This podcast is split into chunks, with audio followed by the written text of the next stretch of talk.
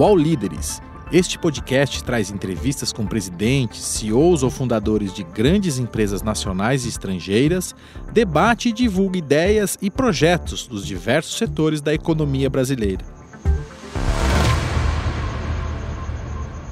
O UOL Líderes entrevista hoje o CEO da Malve, Guilherme Vej. Tudo bem, Guilherme? Tudo ótimo, prazer estar aqui. Bacana. Pronunciei direito o seu nome? Nota 9.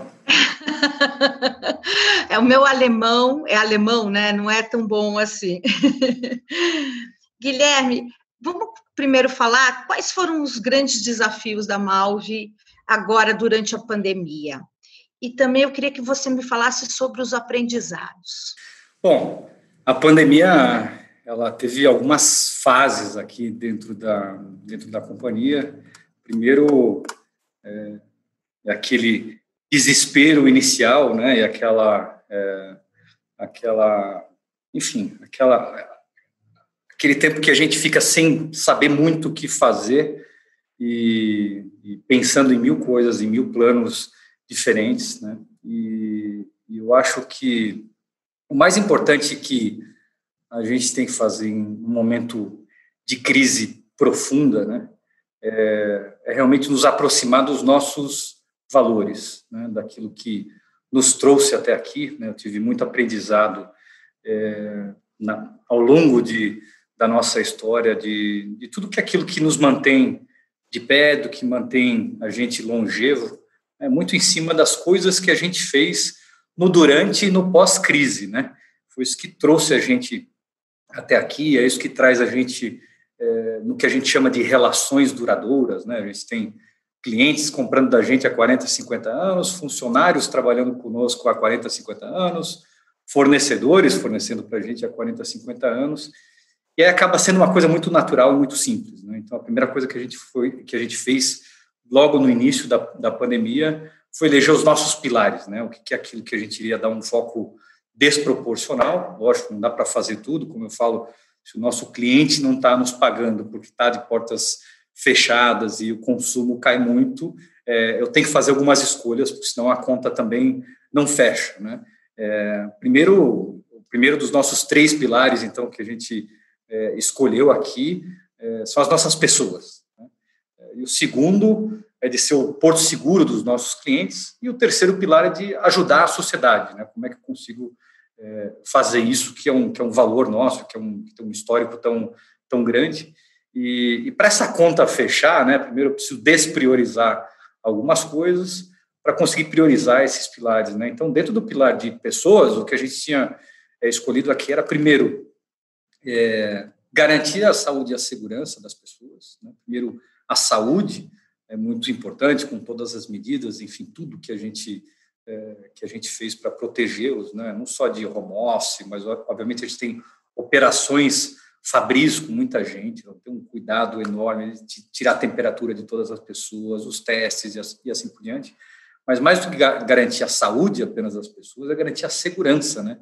Porque as pessoas estavam muito inseguras de, de ir trabalhar, né? Por exemplo, se, é, quantas empresas agora estão fazendo é pesquisas né, de, de, se as pessoas querem voltar em home office e as pessoas estão dizendo, olha, de cara até o final do ano aqui, ninguém quer voltar não, porque tem, um, tem, um, tem um, enfim, uma falta, uma sensação de insegurança grande, né, muitos deles com, com, com, família em casa, em grupos de risco, assim por diante, então como é que a gente garante a saúde e a segurança, né?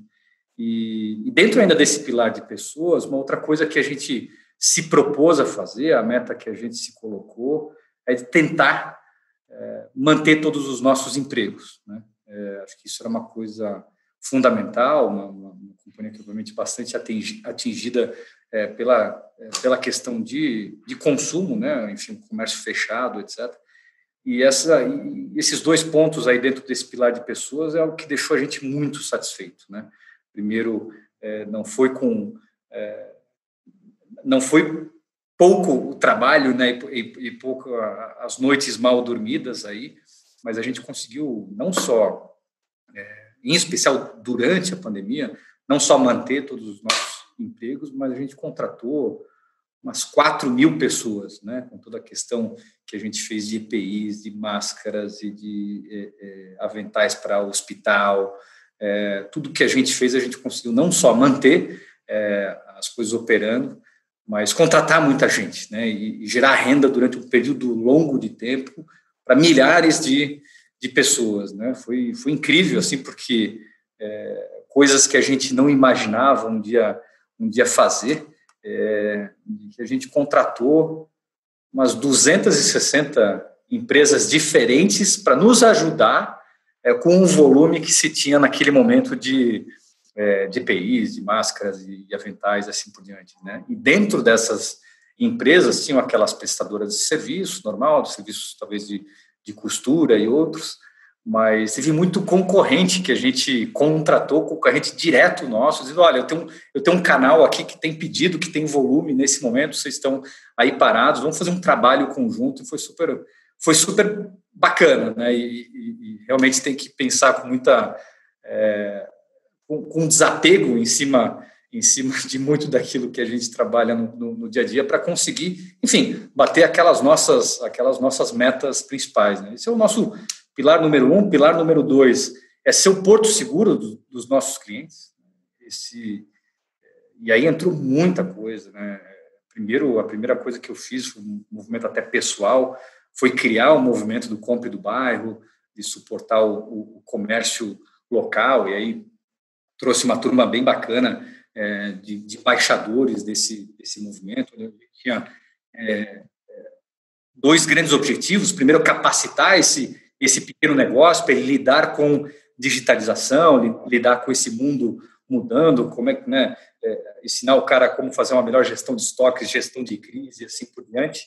Então, é, é, não só esse movimento para valorizar o local, o comércio de bairro, mas os impactos do nosso, do nosso setor, né? É, é, o setor de vestuário esse ano ele deve perder algo como 18% é, total do ano. Né? Isso, isso equivale no nosso setor a mais ou menos 80 mil empregos perdidos, equivale a, a, a número de emprego perdido maior do que 2016 e 2017 somados, né? que foram dois anos de perda de PIB é, bastante importante. Né? É, um, é um, é um setor aí que emprega um milhão e meio de, de, de pessoas, né?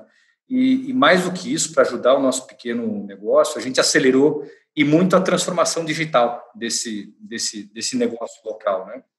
Criamos duas plataformas diferentes, uma para eu fazer venda para esse cliente lojista à distância, por conta também de saúde e segurança, a outra de levantar um e-commerce super rápido desse, cada loja conseguir vender, mesmo que no momento que estavam de, de portas fechadas, então foi aqui a gente se virou nos 30, como se diz, é, é, para conseguir fazer muita coisa para priorizar esse pequeno negócio. Né? Então, criamos linha de crédito, fizemos, é, é enfim, flexibilizamos pagamentos, teve muito treinamento em cima de ensinar esse cara a fazer marketing digital, ensinar esse cara a se relacionar com o cliente que não está dentro da sua loja, mas agora está fora da sua loja. Né? Como é que a gente faz esse cliente vender e capturar um público que não é o público passando na frente da sua loja, entrando na loja, mas mais do que isso, né? É, é um público que está é, tá em casa, está consumindo de alguma forma, né? Mas naquele momento ele não tinha um, um, site que ele poderia vender os seus produtos. Então também foi bastante de ajudar esse cliente. Uhum. Deixa eu te perguntar uma coisa que você está falando, quer dizer, um desses pilares foi, o, uh, foi a ajuda aí ao, ao, ao seu fornecedor, né? Foi uma ajuda ao seu ao, ao, empresário, ao pequeno empresário, seu cliente, né? Direto. É, vocês trabalham com representações comerciais também. Muita gente perdeu os empregos e perdeu a, a, o caminho nessa pandemia. Quer dizer, além do pequeno lojista, além do, do, do pequeno empresário, como é que vocês trabalharam com esse pessoal do, das representações, que hoje é um contingente imenso de, de profissionais liberais, né, que são a maioria são MEIs, são pessoas que têm, são donos das suas próprias empresas, mas só eles trabalham. Enfim, como é que vocês fizeram com esse pessoal? E eu queria também uh, que você falasse um pouco sobre essa questão da, da, da do impacto disso? Quer dizer, tudo isso, vocês movimentaram tudo isso, e qual foi o impacto disso? Vocês conseguiram recuperar? Vão ter menos é, empresas ligadas a vocês fechando? Qual é o impacto disso? Tá.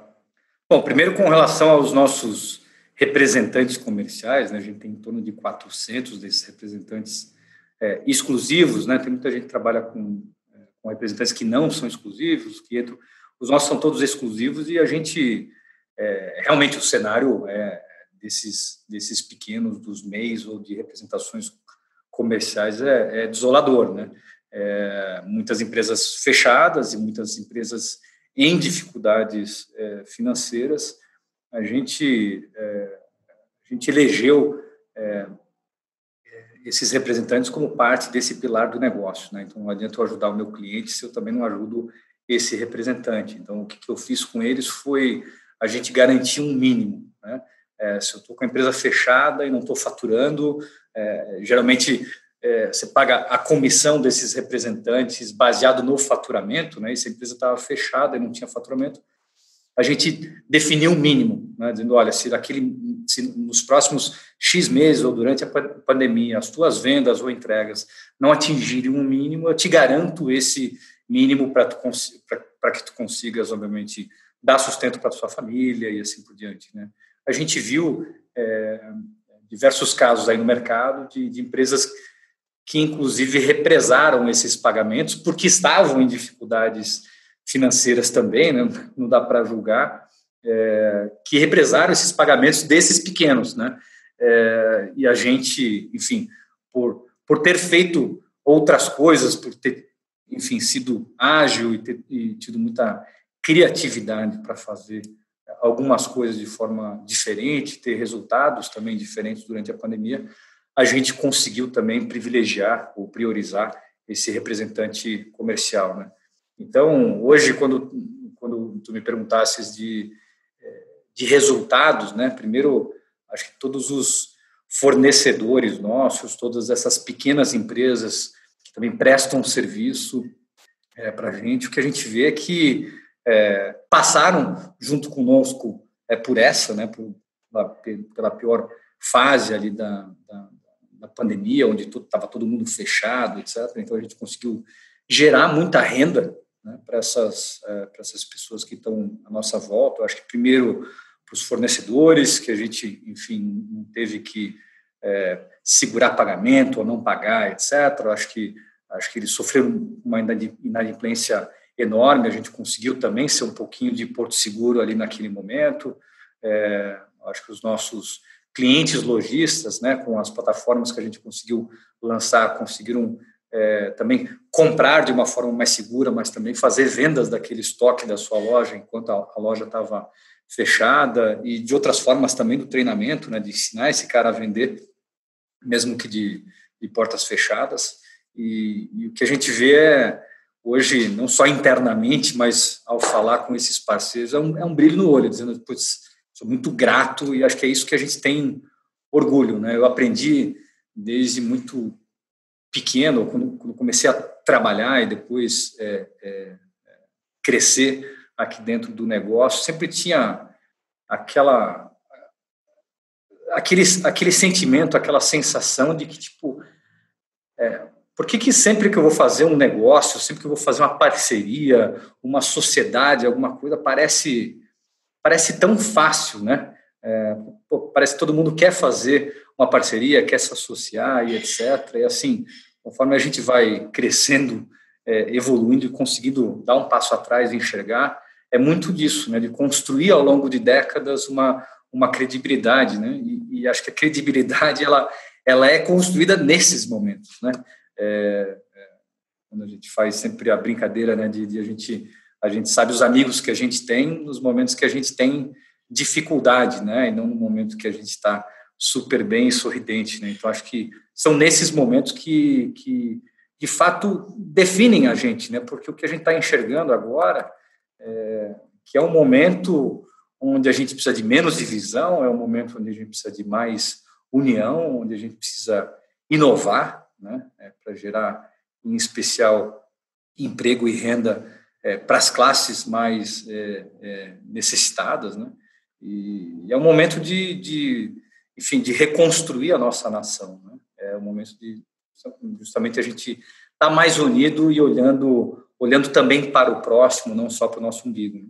Você falou de inovação, né? E a Malve é, realmente inovou aí durante a pandemia numa série de, de, de, áreas ali. E eu vi que vocês desenvolveram uma roupa antivírus agora que vocês estão colocando, máscara antivírus, eh, camisetas antivírus. Primeiro eu queria saber o seguinte, quer dizer, como é que está essa esse lançamento? É, funciona? Funciona mesmo? Como é que é isso?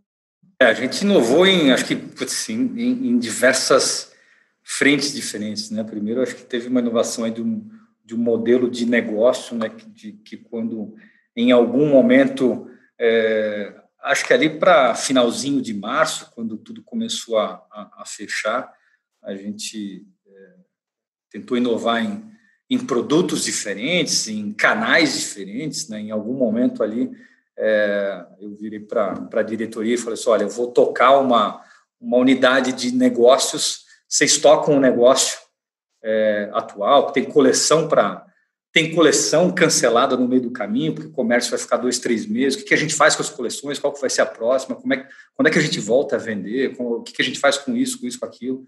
Então, tem muito disso que, que é mérito é, é, da equipe toda. Né? Em algum momento, eu, eu falei assim, olha, vou cuidar de uma business unit aqui, de uma, de uma BU que vai, vai tentar algo diferente, né? Então, a gente fez, é, fez muita coisa assim de, de, de EPIs, de aventais, são dezenas de milhões de, de EPIs, né, de máscaras, de, de aventais. Então, inovamos em modelo de negócio, em canais de venda é, diferentes e depois, quer dizer, ao longo de cada, é, de cada momento no meio da da pandemia, a gente foi inventando alguma coisa é, diferente, né? seja na inovação é, para os nossos é, clientes, né? das plataformas que a gente lançou, e depois começou a vir muita dessa, dessa questão de inovação em, em produto. Né? É, então, a gente lançou uma série de. Porque primeiro tinha, tinha várias é, é, sugestões diferentes de, de gente diferente, de OMS, desse, daquele recomendando qual tipo de EPI de máscara funciona melhor e assim por diante. Aí tem aqui, começou com duas camadas, depois o OMS falou que o ideal era, era fazer três camadas, e aí todo o tempo mudava e a gente tinha que ter muita agilidade. Então, em algum momento, então a gente começou, é, logo antes, a gente faz muita coisa que, que tem nano, nanotecnologia, né? seja uma roupa que não amassa, seja uma roupa que tem antibactericida, seja uma roupa que tem proteção UV, né? Todo, todo o nosso básico infantil, por exemplo, da, da, da Malve Kids, por exemplo, tem, tem UV, proteção, proteção UV para as crianças. Então, trabalhar com nano é uma coisa que, que é natural para o nosso, nosso negócio, né? E aí, a provocação do, do industrial lá atrás e de engenharia de produto era, era justamente, olha, como é que a gente consegue fazer algo que consiga não só é, não deixar o vírus entrar quando em contato com aquele produto, aquela camiseta, aquela, aquela máscara, mas como é que a gente consegue, nas palavras que eu aprendi depois, inativar o vírus e, e, e tal. E a gente começou a correr atrás aí de muita gente que, é, é, que começou a fazer isso, então muito P&D mesmo, muita pesquisa. Então, o primeiro, é, o primeiro que a gente fez foi com uma empresa suíça chamada CHT, e aí fomos o primeiro a lançar no Brasil uma, enfim, uma, um mix de produtos é, anti-Covid, né? Porque a, acho que tinha uma ou outra empresa, acho que uma ou duas empresas que lançaram máscaras antivirais, acho que uma semana ou duas semanas antes da gente ter lançado, mas a nossa foi a primeira a realmente é, ter o seu efeito comprovado contra o SARS-CoV-2, que é o é, que é o vírus da, da Covid-19 mesmo, né? Então aí veio veio muita é, é, certificação de fora, porque, se não me engano, era 99,9% dos vírus inativados em até um minuto, ou até dois minutos em contato com, aquela, com aquele tecido, né? seja camiseta, depois evoluiu para roupa é, fitness, de, de legging, de camiseta, depois camiseta manga comprida, a gente teve muita procura é, de gente em grupos de risco mesmo, aí a gente lançou a máscara três camadas, que era a recomendação naquele momento da, da, da OMS também, com anti com anti-Covid. Então, e aí depois a gente foi evoluindo, no, depois a gente tinha, acho que, quatro empresas parceiras, uma até brasileira, que chamava que chama Nanox, né, que, que aí também tinha certificação de Unicamp, de USP, com os mesmos 99,9% de inativação dos vírus depois de um minuto, dois minutos, etc. Então, foi, foi uma correria grande aí em cima de algo que funcionasse, de novo, é, é, aliando aquilo que é o nosso valor, né, dizendo, olha, nós vamos fazer doação, nós fizemos doação de 50% do lucro de todas as vendas ali do nosso e-commerce, de, dessa, de toda essa questão do anti-Covid, então a, a, questão era, era, era também voltar para a sociedade, né, e de fato proteger, em especial, aquelas pessoas de grupo de risco. Você acha que mesmo com uma vacina, com a entrada de uma vacina, quer dizer, esse vai ser o nosso, vai ser o novo normal da indústria têxtil, começar a produzir roupas e acessórios que combatam, que sejam uh, antibactericidas, antivirais. Você acha que esse é o novo normal a partir de agora para a indústria do vestuário? Eu acho que é, o novo normal, que é o nosso que é o nosso objetivo, né, é que a indústria ela inove não apenas num, num momento trágico como como esse, né, mas que ela, que ela use a inovação é, para ser, em especial, mais sustentável. Né? É, a, nossa, a nossa indústria convive aí com nanotecnologia há décadas já. Né? Então, essas coisas existem. Né? É, mas o que, o que é usado a nanotecnologia hoje é muito mais para é, uniformes, é muito mais para. Então, é, é muito mais mais para o B2B mesmo e muito menos para o consumidor. Né? Agora, tem muita coisa que dá para fazer, eu acho que esse deveria ser o nosso novo normal, né? inclusive a gente assinou o Business Ambition lá da, da, da, da ONU, é, que falava justamente também, não só das duas é, é, é que a gente assinou com a ONU, uma de, de se comprometer a restringir o aquecimento global em um grau e meio, e o outro era é, para fazer com, a, com, que a sustentabilidade seja parte da agenda dos governos no durante e em especial no pós-pandemia, né?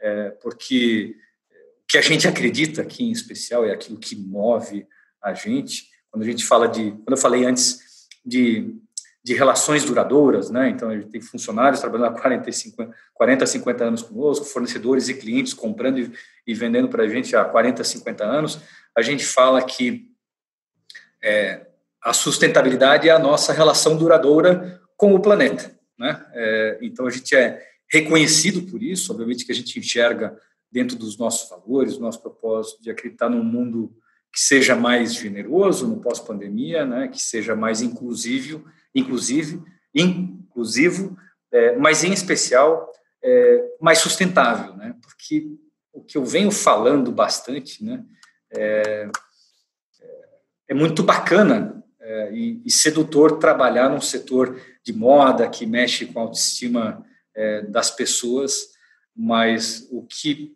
nem todos sabem, né, e é isso que, que a gente está sendo bem mais vocal a respeito, é que a moda polui demais. E o nosso papel é muito de, de conscientizar. É, o, o propósito nosso é justamente ser exemplo e mudar o setor é, que a gente vive. Isso passa por aquela sensação ruim de a gente trabalhar no, no, segundo setor que mais polui no planeta, que é o setor de moda.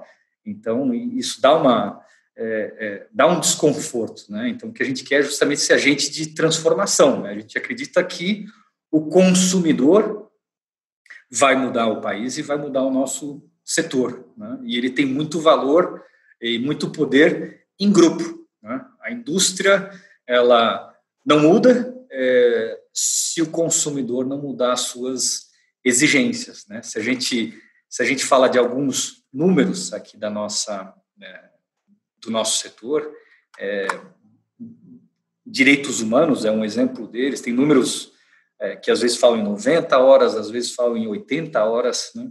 É, é, mas usar o número mais conservador aqui, de algumas fontes diferentes, de, de que 80 horas é a média de um trabalhador, é, média de horas semanais trabalhadas por um trabalhador, trabalhador do setor têxtil. Né? É, a gente trabalha as, as, nossas 44 horas aqui no, no Brasil. Né?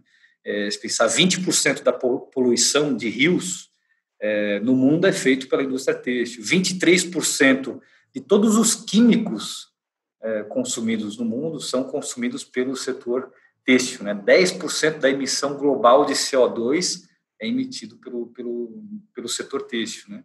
Quando a gente pensa em que fim que tem aquela peça que a gente comprou, né? A gente, enfim, vai doar para alguém, né? Mas e então a gente não enxerga aquilo, né? Mas 5.2 ou 5.3% de tudo que tem em lixões no mundo são roupas. Né? É, então, numa produção de 80 bilhões de peças de roupa por ano, global, globalmente, né, o que a gente está falando é de um caminhão de lixo repleto de roupas, produtos têxteis, sendo depositado ou jogado fora por segundo no mundo. Né? Então, são, são, são, são números assim que, que realmente assustam. Né? O nosso propósito aí é, é ser exemplo e mudar a cara do nosso, do nosso setor. Tá, deixa, deixa eu te cortar um pouquinho. Deixa, você, você é embaixador né, do clima do Pacto Global da ONU, certo? Sim. Uhum. Bacana. Eu queria saber, porque você falou bastante de sustentabilidade, bastante de é, dessa questão da mão de obra, né, da, do, do, trabalho intensivo de mão de obra na, na indústria têxtil. Então, eu queria falar um pouco de sustentabilidade. É, qual que é a sua opinião a respeito da condução do governo brasileiro sobre a política ambiental? Porque é, a gente tudo que você defende agora, né, é, existe uma, uma, uma política ambiental hoje do governo brasileiro com quem, com, é, enfim, o Brasil está é, tá sendo recorde em queimadas, em desmatamento, quer dizer, qual é a sua visão hoje? O que, que o governo precisa mudar radicalmente? O que, que precisa fazer? Olha, é um assunto bem é, é, polêmico, né? Eu acho que é, tem muita coisa, assim, o que a gente acredita aqui dentro de casa é que, é, como eu falei, a gente, a gente, tem que mudar a cabeça do consumidor, né? O que a gente vê é, de todas essas agendas que se tem hoje, quando a gente conversa com molecada e os jovens, eles estão eles estão vindo com uma cabeça super em prol de, é, de, de, ter produtos é, mais sustentáveis e ter uma, né, pensando em, em consumo é, é enfim, reciclagem de produtos, capitalismo consciente, uma porção de coisas. Então, acho que o governo, obviamente, tem, tem agenda para fazer. Eu acho que o, que o que a gente tem que tirar, em primeiro, no Brasil, é, é, é essa, essa incerteza e essa insegurança, né? Porque sempre, é, é, sempre que a gente vai empreender ou fazer algum, algum investimento, acho que primeiro a gente tem que desburocratizar é, e, e, assim o excesso de leis e o excesso de normas que se tem é, é o que a gente deveria atacar. O que isso faz com que justamente é, é, os bons paguem muitas vezes pelos pelos maus, né? E acho que tem muita tem muita empresa assim. Primeiro, primeiro acho que vai ser uma seleção natural, né? Porque uma vez que o consumidor começa é, uma vez que o consumidor começa a exigir das suas marcas, das, né, de quem produz ou revende aqueles produtos que o consumidor está uma vez que ele começa a exigir é, daquela empresa como é que foi feito é, esse produto, né, que tipo de insumos é reciclado ou, ou, não é, é aí que o mercado vai mudar. Né? Então, eu que sou da iniciativa é, privada, é, eu acho que é, é, a gente tem que liderar o nosso setor e, assim, consequentemente, em todos os setores, a gente tem tanta iniciativa super bacana é, é, surgindo em, em, todos os cantos, né, e tantas parcerias que a gente que a gente tem feito agora, seja via, sei lá, um brechó online de, de, de roupas usadas, que é incentivando a pessoa a comprar de uma forma mais consciente. Eu acho que eu acredito que, é, de novo, é, é, acho que a política nunca foi algo que eu é, que eu tenha me envolvido tanto, eu acho que é, a iniciativa privada tem muito desse papel, né? Porque eu acredito que a gente não pode terceirizar a nossa responsabilidade, né? Acho que o governo é, tem que fazer muita coisa, é, tem muita coisa que é, é, bastante questionável, né? Mas o que a gente precisa é a gente se questionar. Né? Esses tempos eu estava dando é, é, uma entrevista, né? E, e a pessoa que estava me, me, entrevistando falou: Olha, não, mas olha, eu sou super sustentável na hora que eu compro as minhas roupas, etc, etc. E eu fiz duas ou três perguntas para ela naquele momento. Ela falou: Putz, eu, eu não tinha me feito essa, essa pergunta, né? É, será que eu estou comprando aqueles números que tu falou, né? de 20% de poluição industrial, de químicos e de uma porção de uma porção de coisa? Então, acho que o que a gente tem que é, é justamente fazer o que está dentro do, do, do, nosso papel né? e conscientizar as pessoas para a gente conseguir e o que, que vocês estão fazendo, Guilherme? O que, o que, que a Malve está fazendo hoje? Assim, bem resumidamente, o que, que a Malve está fazendo hoje para diminuir, para não impactar tanto esses números? A gente tem três pilares é, é, grandes aqui, novamente, outro, outros três pilares né, dentro da, da, da nossa sustentabilidade. É, primeiro, a gente decidiu lá atrás liderar essa frente. Né? Então, a primeira escolha que a gente fez foi fazer coisas para durar, né? não fazer uh, uh, não fazer coisas descartáveis. Né? Se eu tiver dois números de consumidores, média global é, é, é que a gente use ao longo de um ano 30% daquilo que está dentro do nosso guarda-roupa. Então, 70% do que está no nosso guarda-roupa a gente não usa ao longo daquele ano. Né? Mas olha quanto aquilo consumiu de químicos, de matéria-prima, é, é, de trabalho, é, para produzir aquilo. Né? Será que a gente precisa ter tanta coisa? Acho que, acho que é isso. E um outro número é que a média de número de vezes que a gente usa uma peça de vestuário é sete. Antes de a gente jogar fora, antes da gente é, doar aquela peça para outra pessoa, e assim por diante. Esse número era mais do que o dobro há 15, 20 anos atrás, né? quando a gente fala de, de, desse negócio de, do, do, consumismo, né? e aí veio fast fashion, onde baixou muito a qualidade dos produtos e a gente é, tornou a questão muito mais, é, é, enfim, muito mais descartável. Eu acho que a primeira escolha do que a gente fez foi fazer coisas para durar, né? É, por outro lado, continuamos uma empresa de moda que precisa gerar desejo, precisa aumentar a autoestima é, dos nossos consumidores. Então, isso não muda, mas primeiro é, é aquilo. Quando a gente faz testes em laboratório, a nossa é, dura muito mais, muito, é, perde menos cor, é, ela continua do jeito é, que, ela é, que ela era quando a gente comprou aquela peça por muito mais tempo e, e, e assim por diante. Então, Primeiro é isso, né? fazer, fazer essas peças durarem mais. Segundo é, é, durante o processo produtivo daquela, daquela peça, gastar muito menos insumo. Né? É, então, as nossas peças, é, de qualquer produto no mercado é, nacional, ela consome de cara 25% menos de água né, do que qualquer produto do, do do mercado, porque a gente tem todo um investimento num sistema de reuso de água, assim por diante. Agora estamos investindo mais, é, é, é mais um, um, um, um, bom dinheiro aí para conseguir aumentar esse número de 25 para 30, para 40, para 50 é, por cento. Então, consumir muito menos água, muito menos insumos. Depois tem muita coisa que a gente criou, né? É, pô, amaciante de cupuaçu, é, algodão orgânico, é, aí tem inúmeras iniciativas. Pô, a, a, as garrafas PET, né? A gente já a gente já tirou do meio ambiente, né, com parcerias com diversas é, é, associações de catadores, etc. 65 milhões de garrafas PET do meio ambiente transformou em peças, né? Então acho que a gente foi a primeira a fazer isso realmente em grande em grande escala, né? E, e agora temos temos um lançamento agora no segundo semestre é, do jeans mais sustentável do Brasil. Né? A gente vê, tem um, até um documentário bem interessante que chama River Blue, é, então o Rio Azul, né? É, que é justamente o nome que se dá de regiões na Ásia onde faz muito jeans que o, que o rio se torna de cor azul. né, é, por conta de todos os químicos, de, de, pouco tratamento dos efluentes e afluentes daquelas empresas, etc.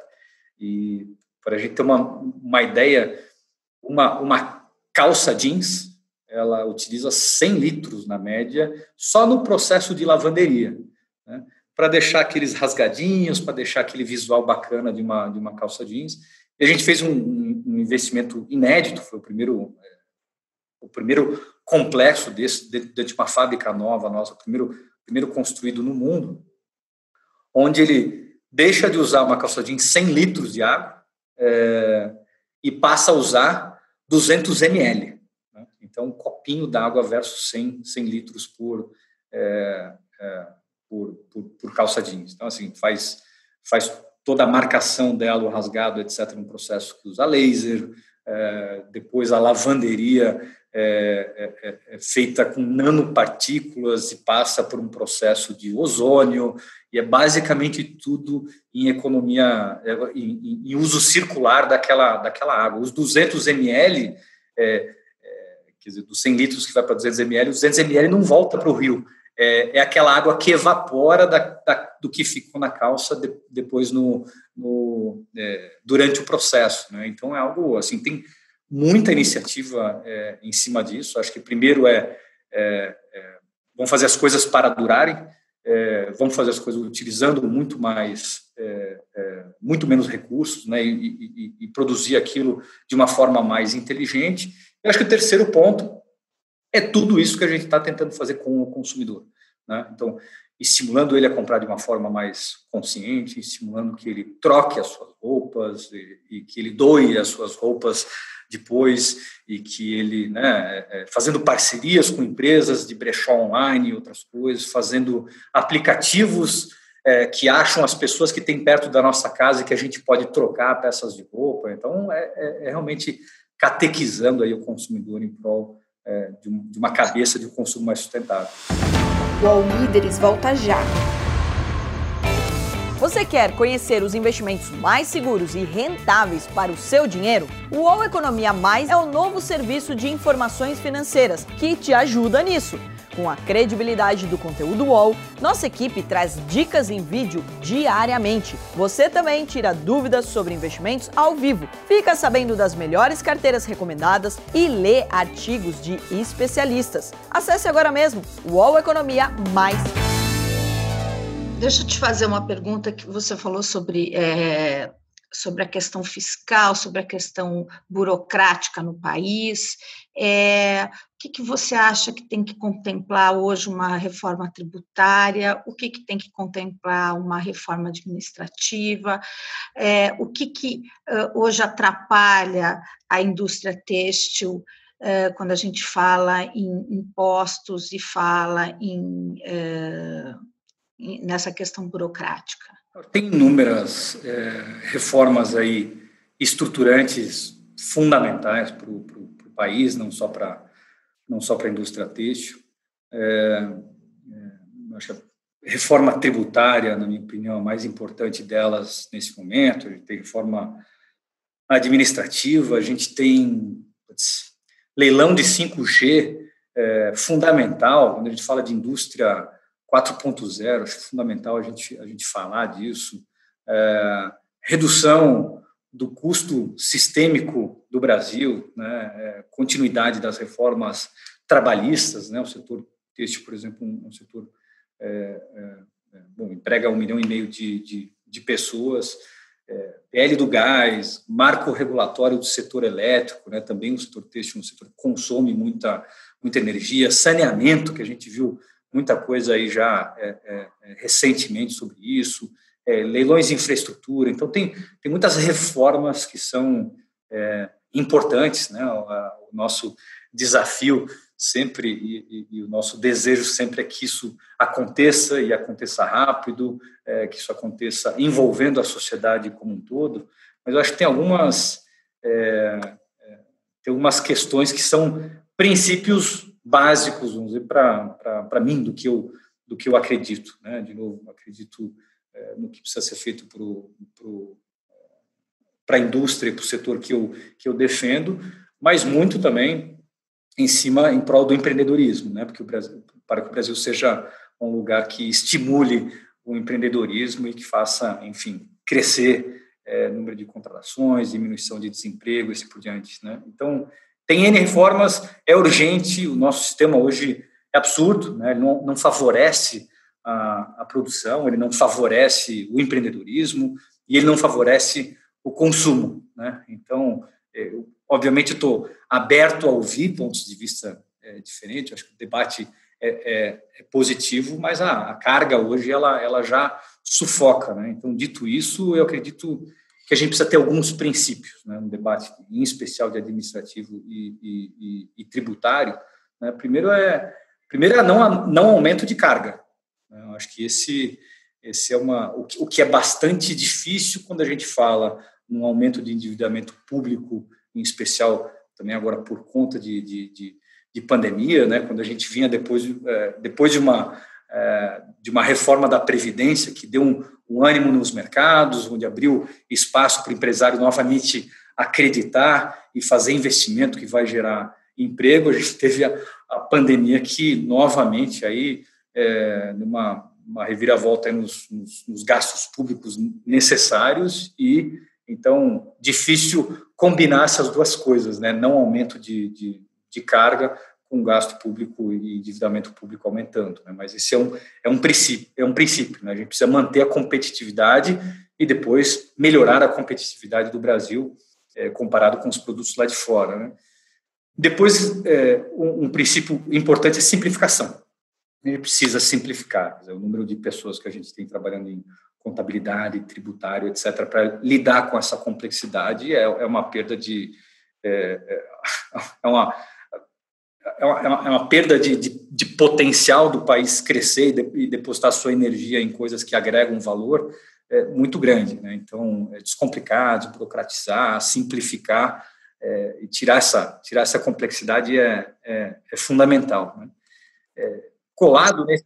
Você falou da você falou da reforma trabalhista, e eu queria saber uma coisa aqui na reforma trabalhista, que é o seguinte, quer dizer, é, muitos empresários defendem aí um, uma, uma, um segundo passo para a reforma trabalhista, né? Mas como é que a gente concilia é, desoneração da folha com uh, a manutenção dos direitos trabalhistas ainda aqui no Brasil, que são é, que estão sendo inclusive o suporte aí para a pandemia.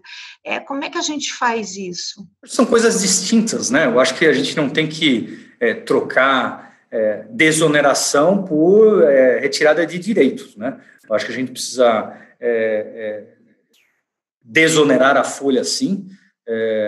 E, e acho, que, acho, que, acho que a grande a grande briga quando se fala de é, CPMF ou taxação de outras coisas, etc. Eu acho que é, um, é uma, é uma tentativa é, de se conseguir reformar um sistema bastante complexo, né? É, é, e ele é ele é uma, hoje uma colcha de retalhos onde, onde não tem como é, simplesmente a gente simplificar, deixar o negócio, criar um IVA, criar isso ou aquilo, e, e, e não ter é, não ter setores sendo é, é, é, prejudicados. Quer dizer, você tem que se olhar numa média é, e com, com, alguns princípios, de novo, de não aumentar a cara. Pô, tem um que vai é, é, ser um pouco beneficiado e outro setor vai ser um pouco prejudicado, é óbvio, né? porque hoje, de novo, é, tudo uma coxa de retalho que gera uma segurança e uma falta, uma, uma insegurança e uma falta de previsibilidade bastante grande. Olha o número de de autuações fiscais, etc., que é um absurdo, muitas delas de pequenos negócios por falta mesmo de conhecimento, por, por, pelo sistema ser tão complexo, né? mas eu acho que precisa é, dar mais competitividade para o país, né? não taxar investimento é, em especial, né? devolução rápida de, de, de, créditos de impostos, né? que é uma briga enorme no setor especial é, é produtivo também, e deve estimular essa geração de empregos, né? porque a questão da carga é, de folha hoje, eu vejo no meu setor. Né? Eu, eu compito com muita gente que, é, que, que, não paga imposto né? É, e que contrata de qualquer jeito por conta que pô, pagar 60%, 70% a mais para aquele funcionário, né? Dizer, se, se, o funcionário ganha mil reais, vou fazer uma, uma conta simples aqui, para a empresa ele custa 1.600, 1.700 com todos os direitos, etc. E a alternativa para aquele cidadão que acha isso caro é, é, é, é contratar por fora, e aí, no fundo, a gente está estimulando né, uma, uma, uma desigualdade e, e, e, tem milhões de pessoas numa condição de não ter direitos trabalhistas sequer. Né? É, então, é, é, é uma agenda bastante difícil, né? o que eu acredito é que deveria é, se olhar a desoneração de folha assim, para todo mundo ter o mesmo, a mesma condição de, de, de competir. Né? É, o que vai vir aí é, em, em, em, troca de uma desoneração de folha é, é um debate é, interessante. Eu acho que só, a única coisa que a gente não pode fazer, eu acho que nem são as propostas, é, é, trocar a desoneração de folha por perda de direito de direito trabalhista. Uhum. Me fala uma coisa, é, quais são os planos da Maui para 2021, né? Porque é, vai crescer, você vê um, uma, um, uma possibilidade de crescimento, como é que é isso? É, tem é, um, um mix de produtos sendo bastante ajustado, né? Acho que qualquer momento de crise ele é, é uma é um, é um estudo que se faz, né? Primeiro, dizer, teve lá no momento de, de pandemia, é, foi muito engraçado, assim, acabou tudo que a gente tinha, assim, no site, no estoque da empresa, em tudo que a gente tinha de pijama, né? Naquele momento as pessoas começaram a ficar muito mais em casa, né? Então, assim, procura por pijama e procura por roupa de atividade física, né? Mas o, o etc., assim, aumentou, sei lá, 300% durante dois, três meses ali as vendas, o que foi muito engraçado, né? Então, são, são as coisas que a gente não espera que muda mix. Outras coisas é, que mudam bastante mix é quando, a perda de poder aquisitivo, né? Então, a gente vê que o, o price point, o preço médio das peças, ela tende a, ela tende a cair, né? Então, é, tem muita questão de mix, de padrão de consumo que, que tende a mudar, tende a mudar, né? Nos últimos meses a gente já vem vendo nas coleções de primavera e, e, e nas, nas, nas, nas, coleções que estamos passando agora, é uma diferença bastante grande assim do mix que, que, é, que a turma está escolhendo. Roupas então mais básicas, com, com, com price point mais, mais baixo. Né? Tem muita coisa é, de consumo pós-pandemia, que a gente ficou muito tempo em casa, que depois quer se dar aquele presente né, para nossa autoestima, comprar uma roupa para sair um pouco mais bacana, etc. Mas, na média, é, quando o PIB cai, poder de, de compra cai, na média, é, o price point vem para baixo. Né? Com relação a, a 21, é, embora já, já, já estamos em fase de fazer orçamento para o ano seguinte, previsões, etc., é algo muito difícil ainda de, de, se, de se fazer, né?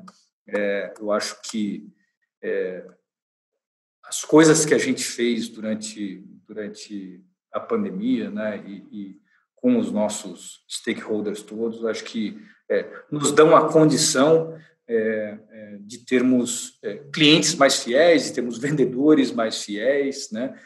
Com, quanto mais a gente conseguir conscientizar é, que ao o consumidor comprar uma peça nossa, ele está comprando uma peça que tem uma durabilidade maior, que ela foi feita de uma forma é, mais pensada, mais inteligente, mais sustentável.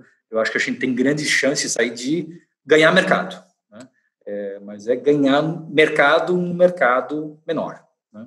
Então, o que a gente está é, vendo aí de todas as previsões, quando pega todos os bancos prevendo o que, que, que, é venda, o que, que é, é gasto de famílias, o que, que é endividamento de famílias, etc., está se prevendo, é, numa comparação com 2019, é, uma venda, um consumo 10, 12% menor né, no ano de 2021 é, com relação ao ano de 2019. Então, assim, é aquele dado que a gente recebe e diz, olha, se eu não fizer nada, se eu, fizer para, se eu ficar parado aqui, é, vai cair 10, 12. Né? Então, nosso trabalho é justamente, ao longo dos últimos dois trimestres, aí, no mínimo nos últimos seis meses, é, construir essas alternativas. Olha, como é que eu faço para.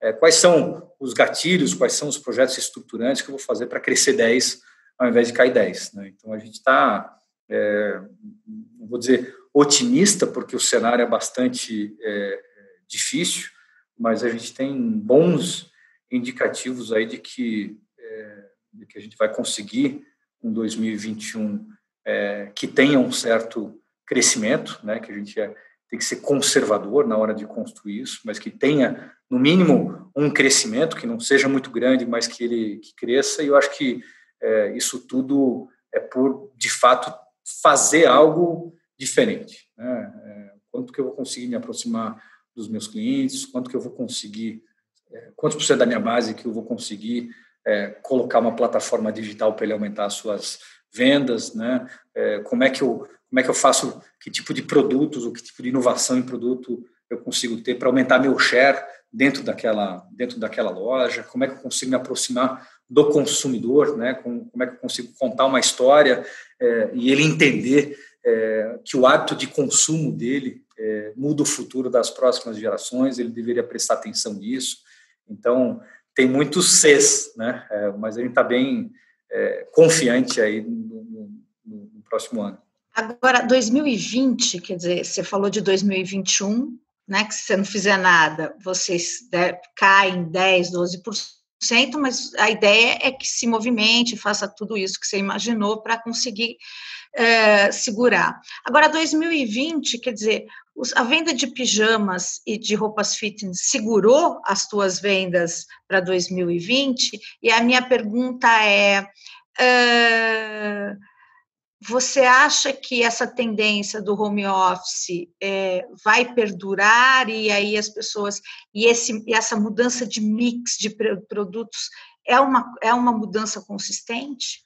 Primeiro de 2020, né, a gente é a mesma coisa de 2021, quer dizer, no começo da pandemia ele falou, olha, se a gente não fizer nada, é, a gente deve perder 25, 30% da receita este ano. Né?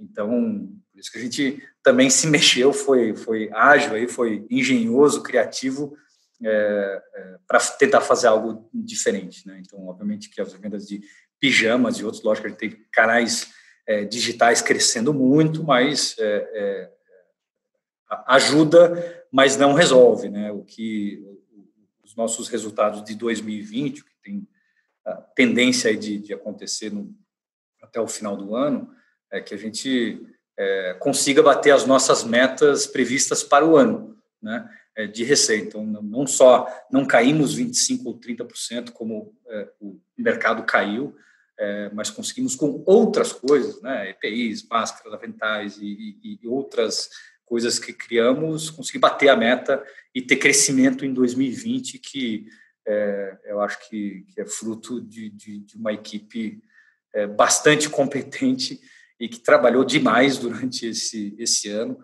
É, é, teve um momento do ano que a gente forçou a turma a tirar férias, porque estava realmente impossível, né? Porque o, a agenda estava muita coisa ao mesmo tempo e, e mas acho que é, é, graças a isso que a gente conseguiu ter um resultado bastante diferente em 2020. Com, e aí com relação ao mix de produto, é, tem muita coisa que eu acho que sim, que eu acho que veio para ficar. Acho que pré-pandemia ninguém imaginava que a gente conseguiria ser produtivo de alguma forma trabalhando de casa. Né? A gente tinha, durante, durante muito tempo, a gente teve umas 500 pessoas uh, aqui trabalhando de casa e, e, muitas delas a gente, a gente viu é, é, que teve aumento, inclusive, de produtividade, muitas delas não querem voltar a trabalhar da forma que trabalhavam antes. É, acho que é, eu particularmente eu acho que tem que ter momentos de interação, né? Dizer, eu, eu, eu, vejo e hoje eu tenho eu tenho contato com muito menos gente é, do que eu tinha fisicamente no, no, no, no escritório. Né? Então, acho que tem que ter um pouco de, é, de flexibilização, embora a gente tenha aumentado em muito a aproximação com as pessoas, a transparência, é, mas é diferente do que encontrar alguém num cafezinho, bater um papo e pedir de fato como é que está, né? Esse negócio de ficar fazendo zoom aí o, o, o, o dia inteiro é, é, é, é, produtivo, mas difícil construir é, uma cultura é, e, e, um grau de, de, de, conexão com as pessoas, né? É, de conexão humana mesmo. Então, é, é, um desafio justamente como é que a gente mescla, né? Como é que a gente mescla as pessoas que querem é, ficar mais em casa e, e, que acham mais produtivo e não tem tempo em trânsito e assim por diante, com a gente construir um senso de, de, de unidade e um senso de, de, time. Né? Então, esse é um, é um desafio. Acho que muda sim, e se muda o padrão é, da forma com que a gente trabalha, né, muda o padrão da forma com que a gente se veste. Né? Se, se muda o padrão também, se a gente está deixando de, de ir à academia, eventualmente, a gente está fazendo a, a, atividade física em casa, e né, quem, quem experimentou isso e, e, mudou seu padrão de consumo, certamente também vai mudar é, o padrão também, mix de produto nesse sentido. que eu acho que tem que é, é, é, mudar de fato e, e, continuar é justamente o uso de novas tecnologias que sejam mais sustentáveis e que sejam é, mais funcionais, né? Porque tem muita muita coisa que já existe é, e, e, que nos protege de alguma coisa. Eu comentei antes de proteção UV, com, é, proteção anti-Covid, ou, ou, né, tem, tem muita coisa hoje que dá para fazer. Pô, legging que, é, é, ao usar, né, ele esquenta e ele ativa hidratante para a redução de celulite. Tem, muita coisa que existe, a tecnologia que veio aí, muito como nossa é, é, aliada, e acho, eu acho que isso tende a mudar é, é, continuar. Né? Bacana. Você acha que é, o consumidor está mais uh, nessa época, ele, ele passou a ficar mais fiel às marcas tradicionais?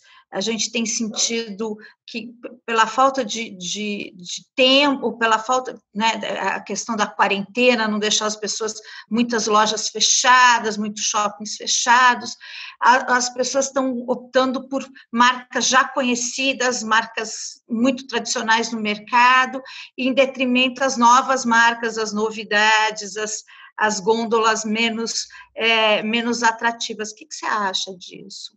Acho que durante, durante a pandemia o consumidor buscou muito a, a comodidade, né? É, não tinha como sair de casa, então ele buscou as marcas, vamos dizer, que ele já conhecia para fazer suas, é, as suas compras, né? Muito de como a marca consegue chegar naquele, naquele consumidor, é, e, e, mas eu acho que é, é, muito dinâmico isso, né? Eu acho que a história por trás de cada, de cada marca ela tem que ser relevante, né? Acho que o produto é, o, o, produto ele vai continuar sempre sendo importante, porque ele tem que melhorar a nossa autoestima, ele precisa é, resolver aquele problema de funcionalidade que a gente, que a gente quer naquele, é, naquele produto, é, mas a história por trás daquele produto é, é, importante hoje que não era que não era lá atrás. Né? Então, não só talvez por uma questão de sustentabilidade, onde aquela pessoa queira saber de onde veio aquela peça, como é que ela foi feita e, e assim por diante, é, mas também a aura por trás daquela daquela marca, né? O que, que aquela marca representa, né? O que a gente fala é, de Malve é que pô, ela tem que representar um consumidor consciente, um consumidor preocupado com as próximas gerações. Então é um pouco da da atitude da, da emoção que aquela marca gera. Então assim, produto sim, é, mas menos das marcas tradicionais e mais do que aquilo é, buscar representar naquele, na cabeça daquele consumidor. É, vamos falar um pouquinho de política. Eu queria saber o seguinte: você acha que o Brasil está menos corrupto agora? É difícil, é, é difícil é, é, dar opinião sobre isso. Né? O que quero crer que sim. Né? Eu acho que a gente teve avanços importantes, né? Acho que a gente teve passou por alguns anos aí de mensalão, lava jato e, e, e etc. Eu acho que é, é, não acabou, mas eu acho que hoje as pessoas estão muito mais conscientes, né? Muitos nomes aí foram é, foram a público e eu creio que no mínimo essa turma deve ter bem mais cuidado hoje, né? Porque teve, é, querendo ou não, é, é, punição, né? E coisas que a gente não via é, na história recente aí do, do, do, Brasil, teve algum tipo de, de punição, né? Vamos, podemos é, discutir, é, tem gente, né, fala foro privilegiado e uma porção de outras coisas que que fazem com que essa mudança não seja mais rápida e que a gente não é, não consiga mudar de uma forma tão, é, tão ágil, né? Porque é uma questão cultural, né? Quanto mais, quanto mais complexo o sistema é, é mais vai se tentar dar o jeitinho e vender a, a, a facilidade. Né? No passado, isso era uma, era uma regra, né? de deixar é, tudo que aquilo que é burocrático, mais complexo, é, tem alguém que vai tentar burlar aquilo e tentar dar o, dar o jeitinho. Né? E a gente cresceu com isso, é uma, é uma sociedade que convive com isso e acha é, muitas vezes normal, né? e o que é um, um absurdo. Então, acho que é, temos sentido alguns avanços nesse, é, nesse ponto, muito mais de, como eu falei, exposição é, das pessoas. Eu acho que hoje, hoje aparece, pelo menos no jornal, menos casos do que, do que alguns anos atrás. Agora tem que ter uma mudança muito, muito mais profunda. Eu acho que simplificar o nosso sistema, né, é, em especial o tributário, joga a favor aí da, da, da, da diminuição dos, dos jeitinhos. Né? Uhum. E aí, uh, a gente está encerrando já, já deu quase uma hora, mas eu queria que você falasse um pouquinho como é que que dicas práticas você consegue dar? Você é jovem, né? Tem muita gente que se espelha e vê você como referência é, de líder. Que dicas práticas você poderia dar para as pessoas que estão aí trilhando um caminho de liderança? O que fazer? É, acho que primeiro é, Primeiro, eu falo que eu sou muito mais empreendedor do que do que gestor, né? Então, eu tenho muitas ideias, muitas vontades. A gente quer mudar o mundo, né? Em, em algum momento a gente acaba ficando mais é, complacente, né? Talvez com os nãos ou com as dificuldades. E eu acho que os grandes é, empreendedores que está é, é, indo fazendo a diferença é, muitos daqueles que não desistem, né? Que tem que tem aquela é, aquela motivação vinda de dentro, né? E que aquilo muitas vezes ele pode ser via propósito, né? via aquilo algo que a gente acredita, né? E a gente vê essa diferença, aquela pessoa, a gente vê de, de avaliação de pessoas ou de contratação de pessoas, a gente sente quando aquela pessoa tem o um brilho no olho, tem aquela vontade, aquela garra, aquele ânimo de fazer um, um, um algo a mais. Então, é, é, é, buscar isso, é buscar não, não, não decidir. A gente tem um, um, momento histórico agora, onde a gente precisa, como eu falei antes, é, reconstruir a nossa, a nossa nação, é, fazer isso com valores e a gente ser protagonista da nossa carreira, daquilo que a gente quer fazer para frente, vai muito da gente e menos dos outros. Né? É muito fácil a gente dá desculpa no país que a gente vive, né? Quando gente fala que tudo é complexo, que tudo é difícil, é, que o sistema seja tributário, etc., joga contra, é, é, difícil abrir uma empresa, é difícil abrir um negócio, as coisas são é, realmente é, complexas, quer dizer, a gente pode usar bengala para tudo, né? mas tem gente que no meio da, da, da pandemia, eu sempre falo internamente que tem gente que tem gente que, no meio daquilo que a gente está vivendo, no nosso setor tem alguém crescendo. Né? Está crescendo é porque tentou algo diferente, ou foi mais resiliente, ou tentou de novo, não, não desistiu tão fácil.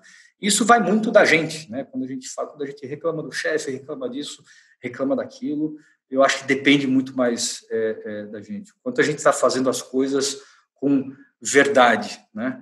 quanto que antes da gente tomar uma decisão, seja de empreender, ou seja de uma decisão de vida, uma decisão é, no nosso trabalho, no dia a dia, quanto que a gente está se informando, quanto é, é, para tomar aquela decisão, quanto a gente está se interessando, quanto que eu estou lendo, é, quanto que eu estou indo atrás de opiniões de, de, de outros para me ajudar a tomar as melhores decisões, né? O quanto é difícil para o empresário brasileiro hoje estar tá nessa, nessa posição de protagonismo, né?